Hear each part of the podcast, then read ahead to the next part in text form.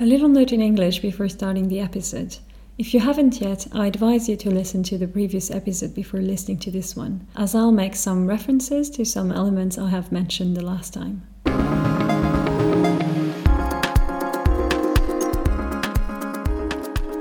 Salut à tous, ça va bien aujourd'hui? Comme d'habitude, je précise que vous pouvez trouver la transcription de cet épisode dans la description. Et aujourd'hui, je vais aussi vous parler de plusieurs documentaires et de quelques articles. Et j'ai mis tous les liens dans la transcription si jamais ça vous intéresse. La dernière fois, on a parlé du système de récompense, de reward system. On a parlé du système de récompense. Pour rappel, le système de récompense, c'est un système qui se situe dans notre cerveau, in our brain, dans notre cerveau, et qui est essentiel à notre survie, car il nous motive à manger, à boire et à se reproduire. Comme j'expliquais au dernier épisode, ce système s'est développé dans notre cerveau pendant l'évolution des premiers hommes. Et aujourd'hui, notre cerveau fonctionne encore avec ce système, mais notre environnement est radicalement différent. Aujourd'hui, il existe beaucoup plus de sources de plaisir, beaucoup plus de tentations. Et nous n'avons plus besoin, we don't need anymore, nous n'avons plus besoin de produire les mêmes efforts que nos ancêtres pour accéder à ces sources de plaisir. Donc la question c'est quelles sont les conséquences sur nos vies et sur notre société? Qu'est-ce qu'il se passe quand il y a plein de choses autour de nous, around us, autour de nous, qui peuvent nous procurer du plaisir? Et j'ai décidé de faire plusieurs épisodes sur ce sujet, qui est un sujet très vaste, un sujet très vaste et a very broad subject. Donc c'est un sujet très vaste donc aujourd'hui, c'est le deuxième épisode d'une série consacrée au système de récompense. Et le test ultime pour vous, le challenge ultime pour vous, c'est que pour finir cette série, je vais organiser une petite soirée avec plusieurs amis. So the ultimate challenge for you, it will be that at the end of the series, I will uh, organize a little evening with some of my friends and we will talk about this subject and I'll record the conversations with their agreement, of course. So we will be about, I don't know, something like six people. And I think it will be a great challenge for you to try to follow the conversation of six French speakers um, talking together. Donc, euh, je vais organiser une petite soirée avec plusieurs amis. On parlera de ce sujet et je vais enregistrer nos conversations avec leur accord, bien sûr, with their agreement, avec leur accord, bien sûr. On sera un groupe de six personnes environ. Et donc, pour vous, ce sera un bon challenge d'essayer de comprendre nos conversations. Comme je l'ai dit tout à l'heure et au dernier épisode, notre système de récompense s'active quand on mange, car manger est essentiel à notre survie. Donc quand on mange, notre cerveau libère de la dopamine, on ressent du plaisir et ça nous motive à reproduire ce comportement. It motivates us, the fact that we're feeling pleasure, to reproduce this behavior. Ça nous motive à reproduire ce comportement. Mais pour être plus précise, il y a des aliments, there are some les aliments c'est foods, il y a des aliments qui nous font sentir du plaisir et d'autres aliments qui nous font sentir plutôt l'effet inverse, qui nous font sentir plutôt l'opposé. Par exemple, si vous mangez des fraises mûres, des fraises mûres, ça veut dire ripe strawberries. Des fraises mûres, j'imagine que vous ressentirez du plaisir. Ou peut-être que vous n'aimez pas les fraises. Maybe you don't like strawberries, but come on, everyone loves strawberries, right? Alors, des fraises bien mûres sont généralement sucrées, donc sucrées c'est sweet, sont généralement sucrées et agréables à manger. Mais si vous mangez des fraises qui ne sont pas mûres, alors elles ne seront pas vraiment agréables à manger. Et pareil, si vous mangez des fraises qui sont pourries, rotten, si vous mangez des fraises qui sont pourries, alors vous ne ressentirez pas de plaisir non plus en les mangeant. So you feel pleasure if you eat ripe strawberries, but you won't feel pleasure if you eat strawberries that are not ripe yet or if they are rotten, pourris. Et pourquoi c'est comme ça? Parce que c'est notre cerveau qui nous protège en nous indiquant ce qui est bon pour nous et ce qui ne l'est pas. So our brain is indicating us what is good for us and what is not good for us. Manger un fruit sucré indique que c'est un fruit mûr et les fruits mûrs sont très bons pour notre santé. For our health, pour notre santé. Ils représentent une très bonne source d'énergie. À l'inverse, à l'opposé, à l'inverse, un fruit qui n'est pas encore mûr ou qui est pourri n'est pas bon pour nous. Et il peut même nous rendre malades. It can even make us sick. Il peut même nous rendre malades car il peut être toxique pour nous.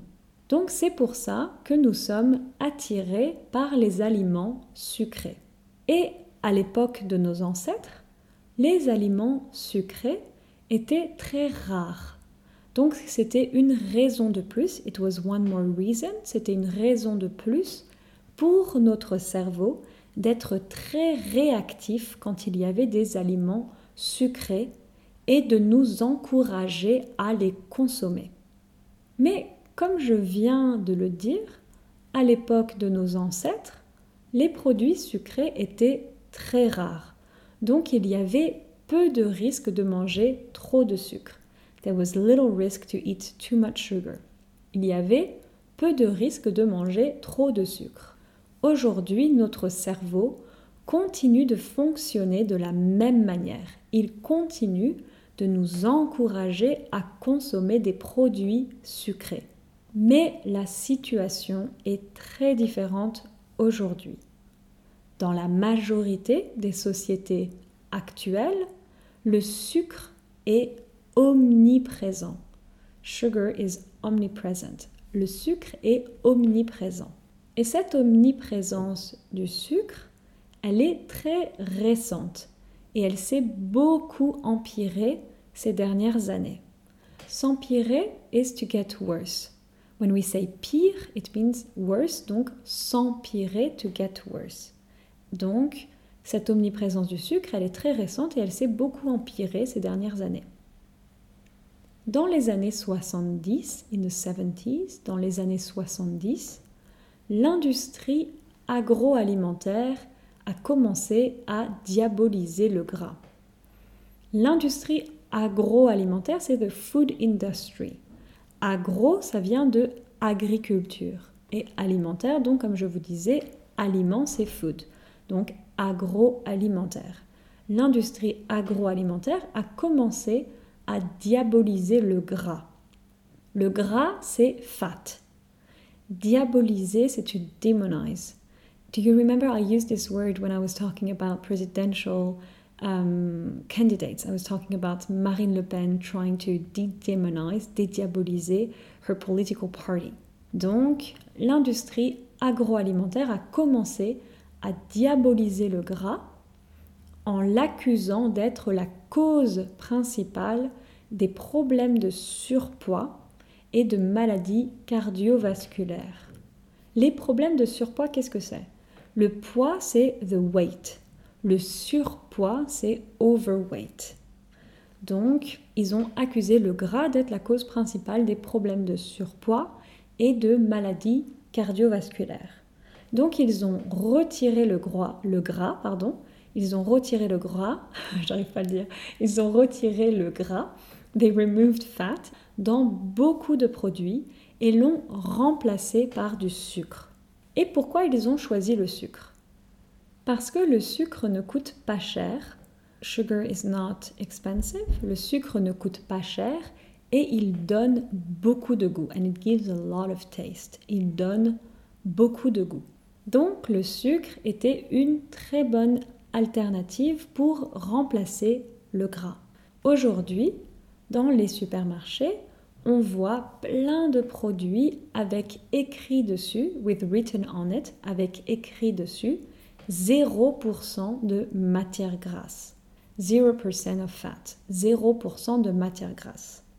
Mais si on regarde le dos de l'emballage, if we look at the back of the packaging, si on regarde le dos de l'emballage, on peut souvent voir qu'il y a une quantité considérable de sucre dans la majorité des aliments qui sont vendus au supermarché. Dans les gâteaux, les biscuits, les bonbons, les bonbons c'est candies, les bonbons, les céréales, les sodas, les jus de fruits, les plats préparés, les sauces tomates, les chips, etc.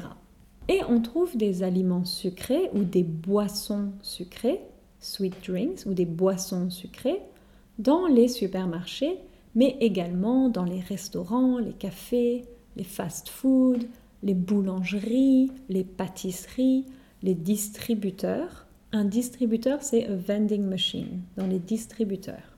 Et on voit des publicités pour des aliments ou des boissons sucrées un peu partout. C'est difficile de les éviter. Éviter, c'est to avoid. C'est difficile de les éviter et c'est difficile de résister à toutes ces tentations. Surtout quand on sait que notre cerveau est attiré par tous ces aliments sucrés. Especially when we know that our brain is attracted to all these sweet things. Surtout quand on sait que notre cerveau est attiré par tous ces aliments sucrés. En plus de ça, à l'inverse de nos ancêtres qui devaient faire beaucoup d'efforts physiques pour trouver à manger, ils devaient chasser, they had to hunt, ils devaient chasser, ils devaient grimper dans des arbres pour cueillir des fruits. They had, they had sorry, to climb uh, in trees to pick fruit. Ils devaient grimper dans des arbres pour cueillir des fruits. Aujourd'hui, on fait quelques pas, on sort notre porte-monnaie et on peut acheter plein de nourriture. Donc, contrairement à nos ancêtres qui mangeaient beaucoup moins en général et qui mangeaient très rarement des aliments sucrés, nous pouvons manger toute la journée si on veut et on peut manger beaucoup d'aliments sucrés. Of course, this depends also on uh, financial, uh, if we can afford it financially, but if we can, we could potentially eat all day and eat a lot of sweet um, products. Ce qui augmente encore la tentation de manger tous ces produits sucrés, c'est qu'ils sont généralement moins chers. They are less expensive in general. Ils sont généralement moins chers. Comme je disais avant, le sucre est un ingrédient parfait pour les industriels car il ne coûte pas cher et il donne beaucoup de goût.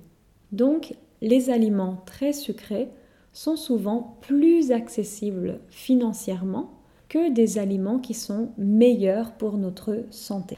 Et qu'est-ce qu'il se passe au niveau de notre corps quand on mange du sucre? What happens in the body? Quand on mange beaucoup de sucre, on accumule plus de graisse au niveau du ventre. We accumulate more fat around the belly. On accumule plus de graisse au niveau du ventre et beaucoup de maladies sont associées à ce problème. Many sicknesses are associated to this problem. Beaucoup de maladies sont associées à ce problème. Une autre conséquence du sucre, c'est qu'en mangeant trop de sucre, on accumule plus de graisse au niveau du foie. Le foie, c'est the liver. Par exemple, le foie gras, it's literally fat liver. Donc on accumule plus de graisse au niveau du foie, ce qui a également de graves impacts sur notre santé. Et quand on mange un aliment sucré, on ressent un plaisir qui ne dure pas, that doesn't last. On ressent un plaisir qui ne dure pas, c'est un plaisir éphémère. Par exemple, si je bois un soda comme du Coca-Cola, je vais ressentir du plaisir.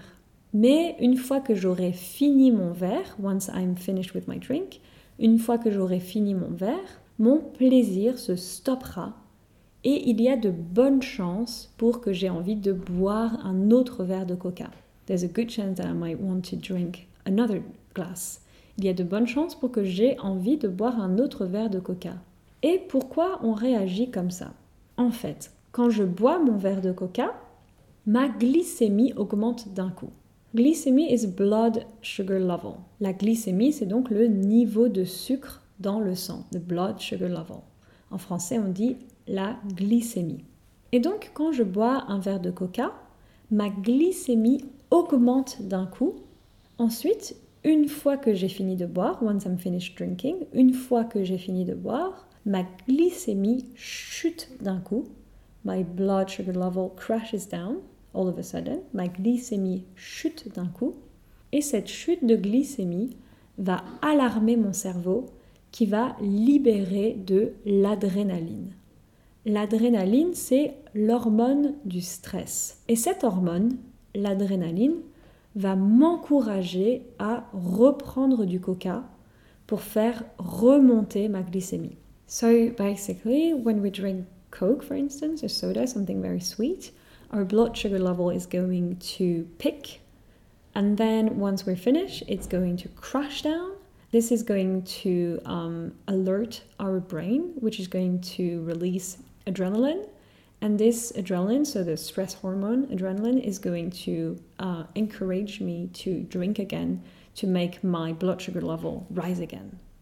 Donc au final, c'est difficile d'arrêter de consommer des produits sucrés parce que notre corps nous encourage à continuer d'en consommer.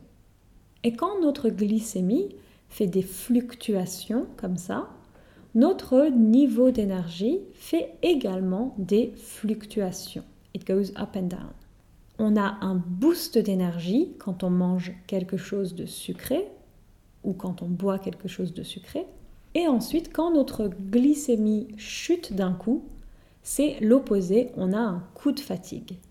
Un coup de fatigue is literally a heat of tiredness. That's something that you can say whenever you have like, oh, I'm feeling a bit tired, j'ai un coup de fatigue. Donc, on a d'abord un boost d'énergie et ensuite on a un coup de fatigue. That's something that we feel often when we eat something very sweet. We feel this kick of energy and then after that we feel tired again. Donc quand on mange beaucoup de produits sucrés pendant la journée, on a cette fluctuation d'énergie et de concentration tout au long de la journée. Donc c'est difficile de maintenir un niveau d'énergie stable.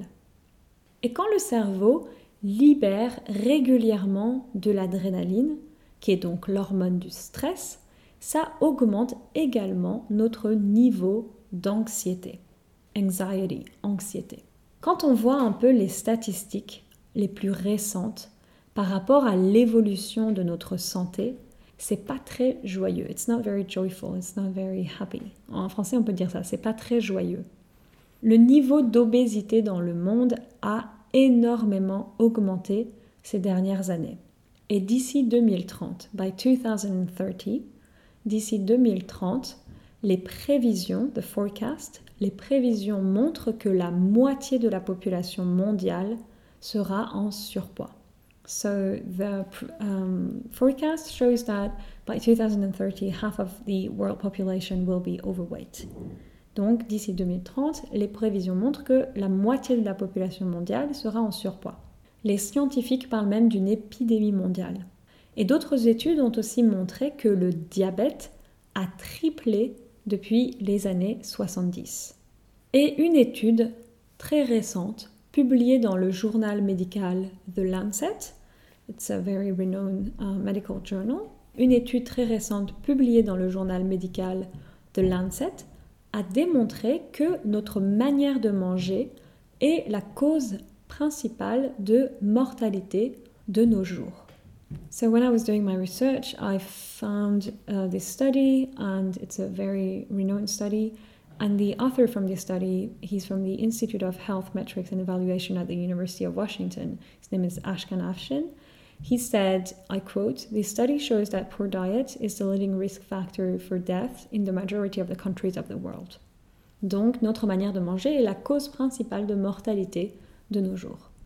Par rapport au problème du surpoids, regarding the, the overweight problem, par rapport au problème du surpoids, les gouvernements et les industries agroalimentaires accusent souvent le manque d'activité, lack of activity, le manque d'activité, nos gènes, our genes, nos gènes, ou un manque de motivation. Ils sous-entendent, sous-entendre literally it's uh, to underhear, but it means to imply. Ils sous-entendent qu'être en surpoids, c'est le résultat d'un échec individuel. Un échec is a failure, un échec individuel plutôt qu'un échec collectif. Mais est-ce que les politiques et les industries agroalimentaires n'ont pas une responsabilité dans tout ça? Il y a un documentaire de la chaîne Arte. Arte is a public channel, it's a French-German channel that has lots of great documentaries and you can find their content uh, in, on their YouTube channel and you can find this, um, this documentary as well. I put the link in the transcript. Il y a un documentaire de la chaîne Arte qui s'appelle Un monde obèse. Et c'est un documentaire très intéressant qui fait un très bon résumé de la situation actuelle et qui parle notamment de la responsabilité des politiques et des industries agroalimentaires. Et pour donner quelques exemples concrets, quand on va sur le site web de l'Organisation mondiale de la santé, World Health Organization, l'Organisation mondiale de la santé, ou l'OMS, on voit qu'il recommande de consommer au maximum l'équivalent de 6 cuillères à café de sucre par jour. So they recommend a maximum of 6 teaspoons of sugar a day, the equivalent of. Mais dans une canette de soda, in a soda can, dans une canette de soda, il y a souvent jusqu'à 10 cuillères à café de sucre. Au Mexique, il y a des régions où la population consomme en moyenne, en average, en moyenne, plus de 2 litres de coca par jour. Ça équivaut à environ 50 cuillères à café de sucre par jour. 50 teaspoons of sugar a day. 50 cuillères à café de sucre par jour. Les conséquences sont terribles. Bien sûr, la consommation de coca, c'est une des causes parmi d'autres. It's one, it's one reason among others. C'est une des causes parmi d'autres, mais ça joue forcément un grand rôle. Au Mexique, 70% de la population est en surpoids. 70% of the population is overweight. 70% de la population est en surpoids et de plus en plus de personnes souffrent de diabète ou de maladies cardiovasculaires. En plus du problème du surpoids, le Mexique est un pays qui manque d'eau. So Mexico is a country that lacks water. They don't have enough water. Il manque d'eau. Et depuis que Coca-Cola a développé sa production dans le pays, la situation s'est beaucoup empirée. Il y a des villages où il n'y a plus assez d'eau pour la population. There are villages where there's not enough water anymore for the population. Il y a des villages où il n'y a plus assez d'eau pour la population. Parce que pour produire une bouteille d'un litre de coca, to produce a bottle of one liter of uh, coke, pour produire une bouteille d'un litre de coca, il faut 6 litres d'eau, 6 liters of water il faut 6 litres d'eau. Donc aujourd'hui, dans le pays, il y a beaucoup de zones où les gens n'ont plus assez d'eau. Si ça vous intéresse, j'ai mis un lien d'un article de Public Sénat, that's the parliamentary uh, channel in France, donc la chaîne parlementaire française, Public Sénat, qui parle de ce problème. Vous pouvez trouver ce lien dans la transcription de l'épisode. Et encore une fois, si ce sujet vous intéresse, je vous conseille vraiment de regarder le documentaire That Sugar. Dans ce documentaire, on suit un jeune Australien, we follow, on suit un jeune Australien qui décide de manger chaque jour la moyenne de sucre en Australie. We follow a young Australian guy who decides to eat each day the average consumption of sugar in Australia. That was not correct, but you see what I mean. Donc, il décide de manger chaque jour la moyenne de sucre en Australie. Et la moyenne de sucre en Australie par personne, c'est l'équivalent de 40 cuillères à café de sucre par jour. 40 teaspoons. 40 cuillères à café de sucre par jour. Ce qui est original dans son documentaire, c'est qu'il a décidé de ne consommer que des produits labellisés sains. He decided to only eat products that have the label healthy. He's not eating junk food. Il ne mange pas de la junk food, mais des produits labellisés sains. Attention pour ceux qui ne veulent pas se faire spoiler. Avant de démarrer l'expérience, ce jeune Australien, il était en excellente santé. He was in very good health. Il était en excellente santé. Et après deux mois d'expérience, after two months, après deux mois d'expérience, il a pris 10 cm de tour de taille. So he took um, 4 inches, so 10 cm or 4 inches of waist. Um, donc il a pris 10 cm de tour de taille et il a commencé à développer un diabète de type 2 en seulement deux mois. En plus de l'impact physique, il y a eu aussi un impact psychologique. Au fur et à mesure de l'expérience, throughout the experience, au fur et à mesure de l'expérience, il sentait que son humeur, his mood, que son humeur était beaucoup moins stable. Et ça, c'est à cause de ce dont on parlait avant par rapport aux fluctuations de la glycémie. So he had a lot of ups and downs in his mood. Donc voilà, je vous conseille ce documentaire qui est très informatif et très agréable à regarder.